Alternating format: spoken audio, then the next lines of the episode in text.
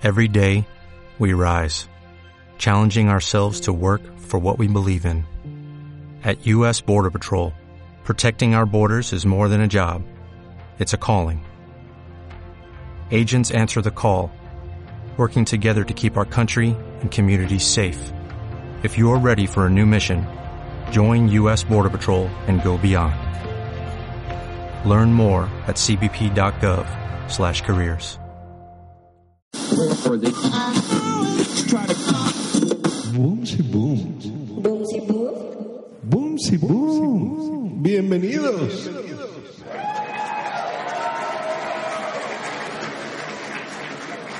Y transmitiendo nuevamente para ustedes esto que es el show de Boomsy Boom. ¿Cómo están? Ya los extrañaba, ya extrañaba estos directos. Y bueno, en este episodio voy a compartirles los relatos que he ido recibiendo en, este, en estos días.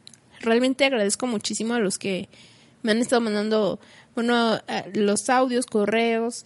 Y si ustedes quieren también compartir sus experiencias, pues pueden escribirme o mandarme todo, el material, los audios y el texto a besos. Y bueno, empezamos con un breve comentario que dejaron en, en iVoox. Este lo dejaron de forma anónima, así que solo voy a decir gracias a quien quiera que sea que se haya tomado la molestia de escribir. Y el comentario dice, recuerdo que por mi casa en la ciudad de Puebla hay un cerro que es un pulmón de oxígeno de la ciudad. Pero hubo una época por finales de los 90 que llegaba en que llegaban camionetas lujosas en la noche. Y desde las colonias que estaban alrededor del cerro se podían ver cómo gente de estas camionetas subían con túnicas negras y antorchas hacia el cerro. ¿Quién sabe qué hacían allá arriba? Y bueno, aquí termina el comentario. Y seguramente esto era algo parecido a lo que sucedía aquí en la Ciudad de México, en lo que se conoce como el Cerro de la Estrella. No sé si, si los que me escuchan aquí de la Ciudad de México conozcan ese cerro, pero bueno, hubo un tiempo en que se decía que se practicaban ritos satánicos en este cerro, y de hecho sí había gente que, que era reportada como desaparecida. Tanto era así es la pues ahora sí que la, la tensión que había de la desaparición de la gente y todo lo que sucedía, que este cerro, la, para subir a este cerro, la, este, pusieron de vigilancia a la policía montada. Digo, hasta donde yo sé, sí llegaron a encontrar marcas que indicaban de que los sacrificios, los sacrificios que se hacían o que se decían que se hacían eran ciertos. Ya saben, era, llegaron a encontrar los pentagramas, decían que sí había restos de, los cuerpos, huesos, sobre todo objetos de, de, ropa de bebé, que era lo que más, más encontraban, también cadáveres de, de, animales, también había. Y digo, aparte de, de, todo esto, pues este cerro se encuentra cerca de, de lo que es el, el Panteón Civil, así que pues todo es posible. Y bueno, sigamos con el relato de Ricardo. Ricardo envió también su, su, relato por correo y dice así. Este es un poquito largo, pero a ver, vámonos rápido para, para aprovechar el poco tiempo. Dice, esta experiencia nos la platicó mi tío que se llama Gerardo. Se me hace un tanto fantasiosa, pero mi tía respalda su relato, así que le doy el beneficio de la duda. Quizá tenga alguna explicación o cada quien puede sacar la conclusión que quiera. Él nos cuenta que por allá de principios de los 80, en uno de los tantos barrios populares de la ciudad de Puebla, para ser exactos, vivía por el rumbo donde se encuentra el Panteón de la Piedad. Fue por esos lugares donde le ocurrió este acontecimiento. En una ocasión estaba jugando fútbol con sus amigos y se le torció un tobillo y se le inflamó. Por esta causa no podía practicar deporte por algún tiempo, aunque sí podía caminar. Pasaron unas dos semanas y su tobillo casi estaba recuperado, pues ya caminaba con normalidad, pero todavía no podía regresar a las canchas. Vamos a ponerle un poquito de música, aunque sí está, para ambientarlo un poquito.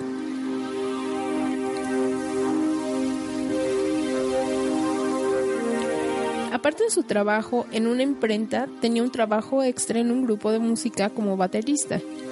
En una ocasión, le salió una tocada cerca de un barrio muy próximo al barrio donde él tenía su casa. Y como ya se sentía bien el tobillo, aceptó el trabajo de ir a tocar con su grupo, aunque tenía un poco de gripe, pero el dinero extra nadie se lo pagaría. Y además estaría sentado tocando la batería. Llegó el día de la tocada, pero esa noche era una noche muy fría y empezó a sentir fiebre a causa de su resfriado. El líder de su grupo le dijo que mejor se fuera a casa para que no se le complicara el resfriado y que no se preocupara, pues otro del grupo tomaría su lugar. Mi tío dijo que no había problema y que probablemente sería lo mejor, así que decidió irse a descansar a lo mucho, sería unos 25 minutos de su casa, pues como mencioné la tocada era en un barrio cercano a su casa y decidió irse caminando, pues no estaba muy lejos y su tobillo ya estaba casi curado y no le afectaría caminar. Creo que mejor así el, el sonido. Avanzó un buen tramo, pues ya no escuchaba el lugar donde dejó tocando a sus compañeros. Para colmo, comenzó a lloviznar. Era un poco más de la una y media de la madrugada. No le daba miedo, pues conocía muy bien su barrio y sus alrededores, y en otras ocasiones se habían dado esas horas en la calle, pues podría decirse que era su territorio. Al ir caminando en una esquina de una calle, vio parado un Catrín. A mi tío se le hizo raro cómo estaba vestido este señor, pero lo que le llamó la atención es que la persona era muy delgada y muy alta. Aún así, le llamó también la atención que esta persona anduviera en un barrio popular. Al pasar frente al Catrín del otro lado de la calle, lo vio de reojo, pero esta persona estaba de espaldas. Por eso no pudo ver el, rostro, aparte de la lluvia que también no lo dejó ver gran cosa. En fin, continuó su camino rumbo a su casa y caminó unas dos calles. Volteó hacia atrás y se dio cuenta que el Catrín venía caminando detrás de él con una distancia de una cuadra. No le interesó mucho el asunto y siguió su camino. Giró en una esquina y caminó unas calles más cuando iba a cruzar la carretera. Se dio cuenta que el Catrín seguía detrás de él. Ahí fue cuando sintió un poco de miedo, pues ya era mucha coincidencia que lo fuera siguiendo y pensó que seguramente esa persona lo quería saltar y no llevaba nada para defenderse. Por si ese extraño llevaba un arma. Aceleró el paso para poder perder al Catrín y llegó a la zona donde se encuentra un pequeño mercado semi abandonado. El mercado se encontraba cerrado con sus cortinas de metal, pero le faltaba una cortina a causa del vandalismo. Y por esta causa el mercado era refugio de indigentes por las noches. Mi tío cuenta que se ocultó dentro del mercado, esperando encontrar un tubo o algo para defenderse de aquel extraño. Buscó un lugar para esconderse y para que le descansara su tobillo, ya que por el esfuerzo le comenzó a doler desde su escondite, se puso a vigilar la única entrada y a esperar unos minutos para salir de ese lugar. Y estuvo esperando a que Catrín se alejara lo más lejos posible. Mientras estaba escondido, escuchó pasos dentro del mercado y pensó que sería un indigente que se había metido antes que él con el propósito de buscar algo de comer o para pasar la noche ahí. ¿Cuál fue su sorpresa al ver que quien caminaba en los pasillos del oscuro mercado era el Catrín. Mi tío dijo que era imposible, pues estuvo vigilando la única entrada de ese lugar y jamás vio que entrara al mercado. Salió corriendo olvidándose de su gripe y del dolor del tobillo. Lo que quería era estar lo más lejos posible de esta persona, ladrón, fantasma o lo que fuera. Corrió unas calles y vio que adelante había alguien caminando de espaldas. En ese momento sintió miedo, pues era el Catrín que se pasó de largo cuando estaba escondido en el mercado. Mi tío dio la vuelta, pero el Catrín se dirigió hacia él nuevamente. Cuando se regresaba, vio que a unas cuadras venía el otro Catrín que había dejado en el mercado. Se metió por otras calles para perder a estos seres, que quién sabe qué eran, pues él los veía exactamente iguales. La altura, lo muy delgado, entre otras cosas. Mi tío insultó y amenazó a uno de esos catrines para ver si lograba intimidarlos, y lo dejaban así tranquilo. Pero nada. Los catrines seguían tras él sin pronunciar una sola palabra. Ese silencio se le hizo raro a mi tío, pues a pesar de esa noche debería pasar algún automóvil o alguna persona. Pero la calle estaba muy tranquila, completamente sola. La adrenalina le empezó a hacer efecto, pues se olvidó completamente del dolor de tobillo y corrió como nunca en su vida hasta que llegó a la entrada de la vecindad donde vivía. Abrió la puerta, corrió el patio del primer piso y subió las escaleras para llegar a su casa. Abrió la puerta de su hogar. Mi tía lo escuchó entrar y mi tío le gritó que no prendiera las luces porque lo venían persiguiendo. Mi tía asustada le preguntó que quién lo venía correteando, pues lo veía muy asustado. Entonces él le platicó sobre los misteriosos catrines. Desde la ventana de su casa podía ver la carretera de la calle. Con la luz de su casa apagada, abrió un poco la cortina para ver si los había perdido. Mi tía lo veía temblando de miedo y vio que se quitó de la ventana abruptamente. Ella le preguntó qué pasaba, y, este le dijo que uno de, de estos catrines había pasado frente a la casa. Mi tía abrió un poco la cortina y pudo ver el misterioso Catrín internándose por una de las obscuras calles del barrio. En muy poco tiempo pudo ver al otro Catrín pasando de largo por la calle. Por más que quería distinguirlos bien, no podía, pues la oscuridad y el poco alumbrado de la calle no dejaba ver gran cosa. Los dos ya estaban alterados, pues nada más estaban esperando a que los catrines se metieran a la vecindad como el que desapareció en el mercado. O peor, que entraran a su casa. Pero no sucedió nada en lo absoluto. Lograron calmarse cuando ya estaba amaneciendo. Al otro día no pudo ir a trabajar porque su tobillo le estaba doliendo mucho por el esfuerzo que hizo y sus amigos de la imprenta extrañados fueron en la tarde a su casa a saber por qué no había ido a trabajar. Mi tío les platicó a sus amigos sobre su encuentro con estos extraños seres. Sus amigos, en vez de burlarse, le creyeron, pues mi tía les dijo que ella también había visto a estos seres. Todos se quedaron pensando qué serían. Alguno de sus amigos le mencionó en tono sarcástico que a lo mejor se trataba de vampiros o de fantasmas. Pero mi tío dijo que a él le parecían más como extraterrestres, porque actuaban como robots, pues nunca pronunciaron una palabra. Esa noche sus amigos permanecieron afuera de su casa esperando cazar alguno de estos catrines para atraparlo y acabar con el misterio, pero nunca se apareció ningún ser parecido. En la actualidad, cuando mi tío le platica su experiencia a chavos de nuevas generaciones, estos les responden que a lo mejor tuvo un encuentro con una secta de locos o con un Slenderman. ¿Cómo ven este relato? Pues sí está interesante, ¿no? O sea, cosas sobre todo que pasan en, en, en la ciudad de Puebla, que es una de, de las más misteriosas, ¿no? Más como que tiene eh, mucho, mucho misticismo, mucha magia esa ciudad. Vamos a ver un poquito del chat. Saludos a, a Josh Green, que está. Saludos a Ara también. Hola, Ara. Dice, Ara, ¿es paranormal? Entonces no es para mí. ¿Cómo no, Ara? Si eres normal. Lo normal aquí es estar loco. y que te gusten todos estos temas. Eso es lo normal. a ver, vamos a ver. Dice noches de tocada.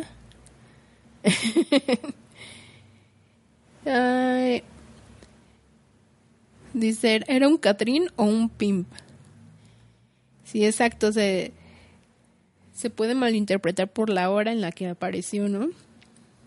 sí está un poquito raro. Sí, se escucha aquí el, Ra estaba chillándose un rato, estaba estaba haciendo unos efectos en vivo. Dice Araceli, eran unos gemelos mudos que querían devolverle la cartera. Slenderman hizo que una chavita matara a su amiga en Griconlandia.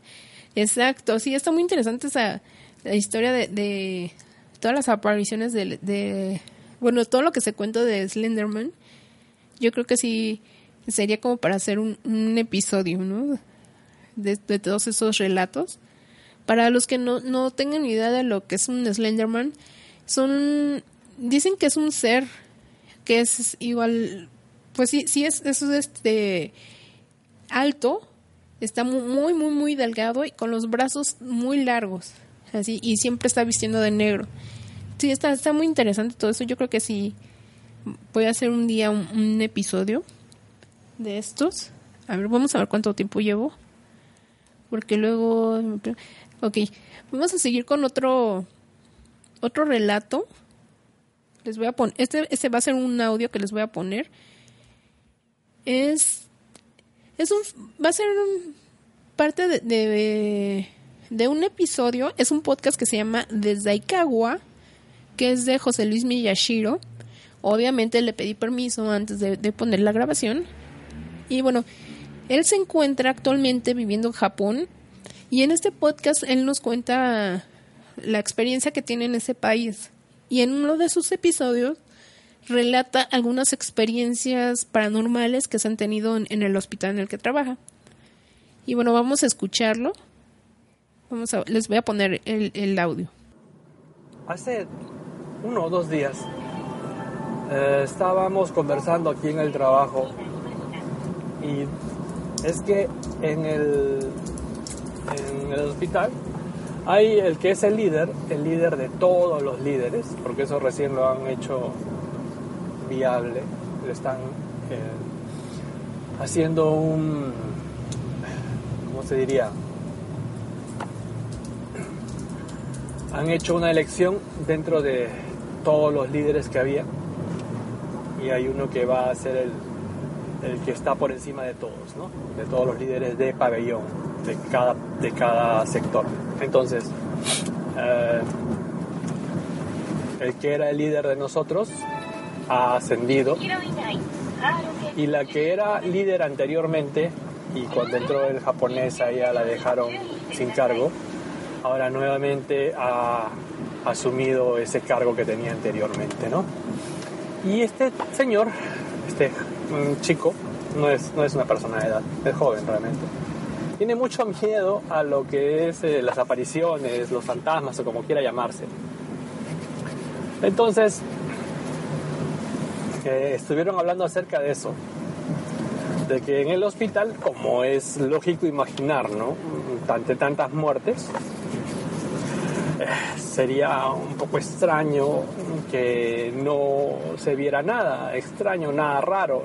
Yo, por mi parte, que he hecho solo un turno de noche solo, no, no he visto nada, ni me ha parecido nada extraño, ni nada ambiente pesado o algo que puedan decir, ah, aquí está sucediendo algo extraño. Pero ya compañeras eh, que tienen tiempo haciendo el turno de noche, sí que han comentado. Y cada vez que comentan, el chico este se pone muy nervioso y ya eh, le da miedo, pues no tiene mucho miedo. Y es que eh, los casos han sido los siguientes, les voy a comentar, ¿no? Dice de que una eh, compañera estaba yendo a llevar al baño a una persona que mm, se sentía un poco mal, ¿no? Quería hacer, pero no podía en el, en el pañal, entonces ella al verlo así, de esa forma, dijo, bueno, ya vamos, vamos al baño para que tú te puedas sentar y de repente así, de esa forma, se estimula y puedes este, estar tranquilo. Entonces ella como que estaba con la vista agachada viendo los pies del paciente para ver cómo va andando, ¿no? Porque si bien es cierto, este paciente en particular sí camina, eh, bueno, no lo hace tanto en tramos largos y hay que estar pendiente de que eh, vaya a sufrir algún tropiezo o algo parecido. Y cuando ella baja la vista, ella ha visto a alguien, ha parecido ver a alguien que estaba por ahí, por el baño, pero así como que lo ve de, de reojo. Y cuando ella ha visto, ha levantado la vista, ha visto una persona. Y cuando ha querido, ver, como que reaccionó. ¿Quién es? La persona desapareció. Entonces, dice que esa noche estuvo muy, muy, muy pesado el ambiente ahí. Eh, que ella estaba constantemente por el rabillo del ojo viendo así cuando iba cambiando los pañales a los pacientes eh, las sombras que iban eh, veloces fugazmente pasaban pasaban Ella estaba muy, muy nerviosa y justo fue el día que falleció una persona ahí en el, pabellón, ¿no? Eh, me menciona que esa persona era muy, muy mala, ¿no? Muy, muy esto, agresiva, muy... Y que, bueno, según lo que cuentan, que era una persona que no había sido muy, muy buena, eh, por decirlo de alguna manera. Entonces, eso. Después, la otra historia también es que en el baño, en el ofuro, donde se toma, se hace el baño a los pacientes, no en el baño para ir a orinar ni nada de eso, en el baño, eh, lo que se conocería para nosotros la ducha. Eh, aquí es el ofuro. El ofuro es grande, hay un caño, hay unas este, cuatro, cuatro duchas, caños. Eh, les he explicado un poco cómo es el ofuro, ¿verdad? Bueno, y si no, vuelvo a repetir un poco. Hay una manguera eh, que puede ser puesta a nivel de una persona de pie o tiene un, un caño abajo que si tú presionas también sale el agua caliente y tiene la forma de regular fría, agua fría, agua caliente o mezclar, ¿no? Eh, si tú presionas abajo, en la parte eh, de abajo más o menos a la altura de una persona cuando está sentada, en cuclillas, eh, ahí lo que va a suceder es que puede salir agua de ese caño. La otra opción es que gires, tiene unas perillas al lado derecho, que es para eh, que el agua salga por la regadera o si pones hacia abajo, lo que va a hacer es que va a salir por ese caño que les estoy mencionando. Y al lado izquierdo tiene otra perilla que es para regular eh, la temperatura del agua.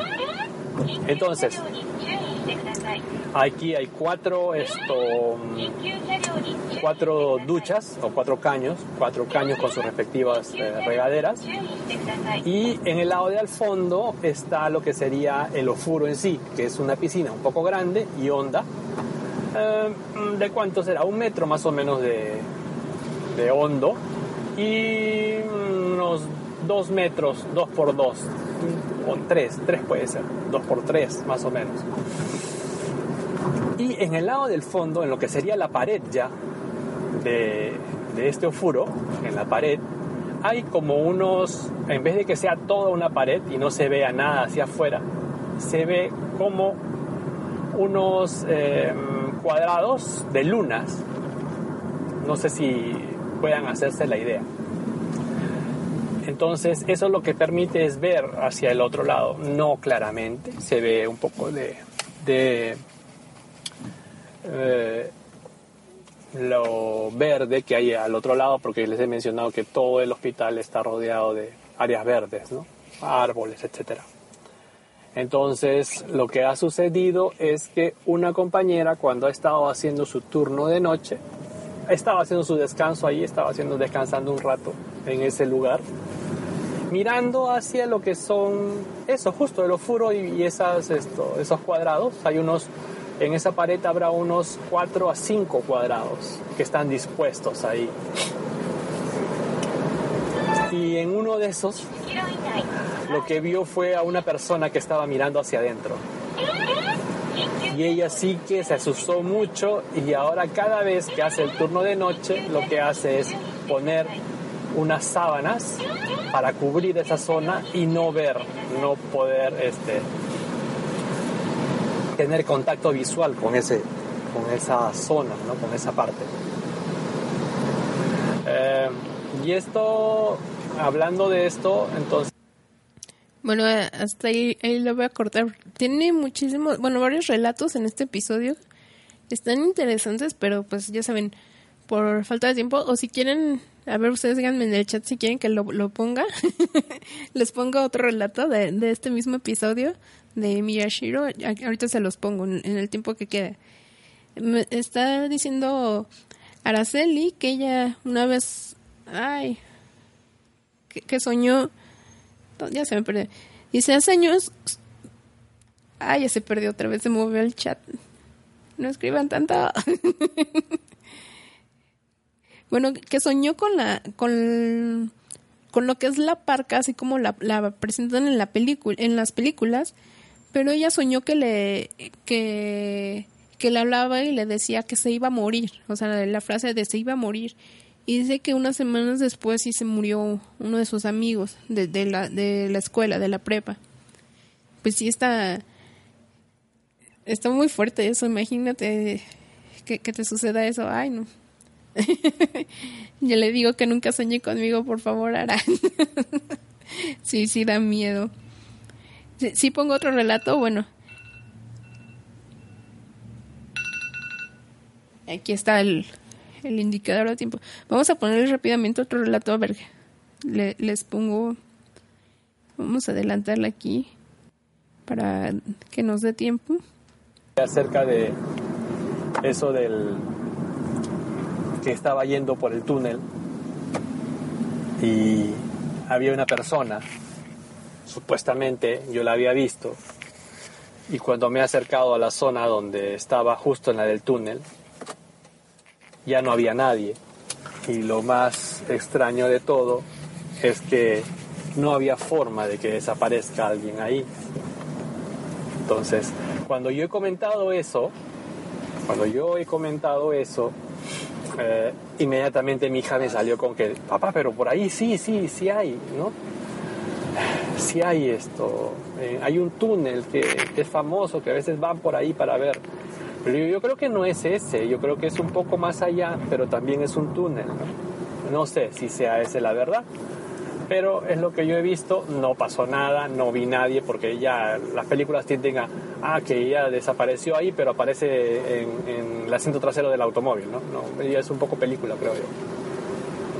No, eso no ha pasado. No me ha pasado ni nada. Otra cosa que también he visto, sí, y me dejó también un poco pensando fue en Aikawa, ¿no? ¿Verdad? En Aikawa. Bueno, ahora sí le, corto ahí porque se está acabando el tiempo. Realmente está muy interesante todo esto de, de, lo que le, las experiencias que él ha tenido en, este hospital. Bueno, no él precisamente, pero todo lo que le han contado. Si quieren eh, escucharlo, búsquenlo. El, podcast se llama Desde Aikawa, así es A-I-K-A-W-A. Realmente tiene cosas muy interesantes, no solo cuenta cosas paranormales, sino todo, todo lo que él está viviendo en su experiencia eh, viviendo ahí en, en, en Aikawa, en, aquí en Japón, todo lo, pues cómo se vive, ¿no? Una cultura diferente totalmente.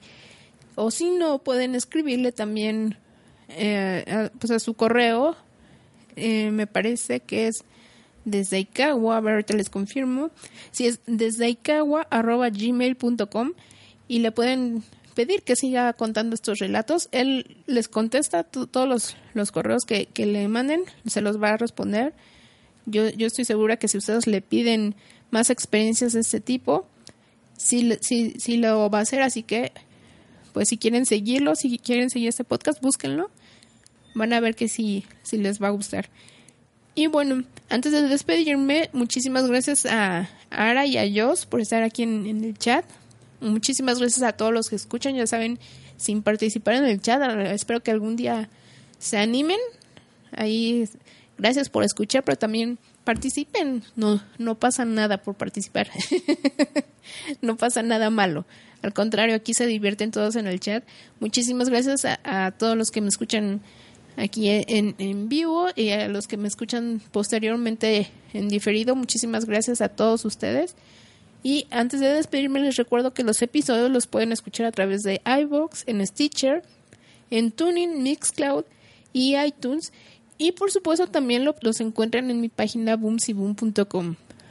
Si quieren mandar algún, algún relato, algún audio o, simplemente escribir algún comentario sobre los otros episodios que, que hago los lunes y miércoles, pues pueden hacerlo en besos o en Twitter, me encuentran como Boomsy Boom, arroba Boomsy Boom, o en la página de Facebook, facebook.com, diagonal Boomsy Boom Podcast.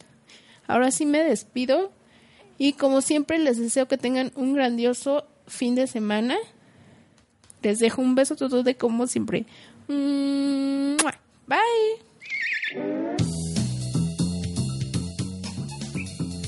Este fue otro maravilloso episodio de Boom Recuerda que puedes ponerte en contacto con ella en Twitter en arroba boomsyboom o en su correo electrónico besos arroba boomsyboom.com.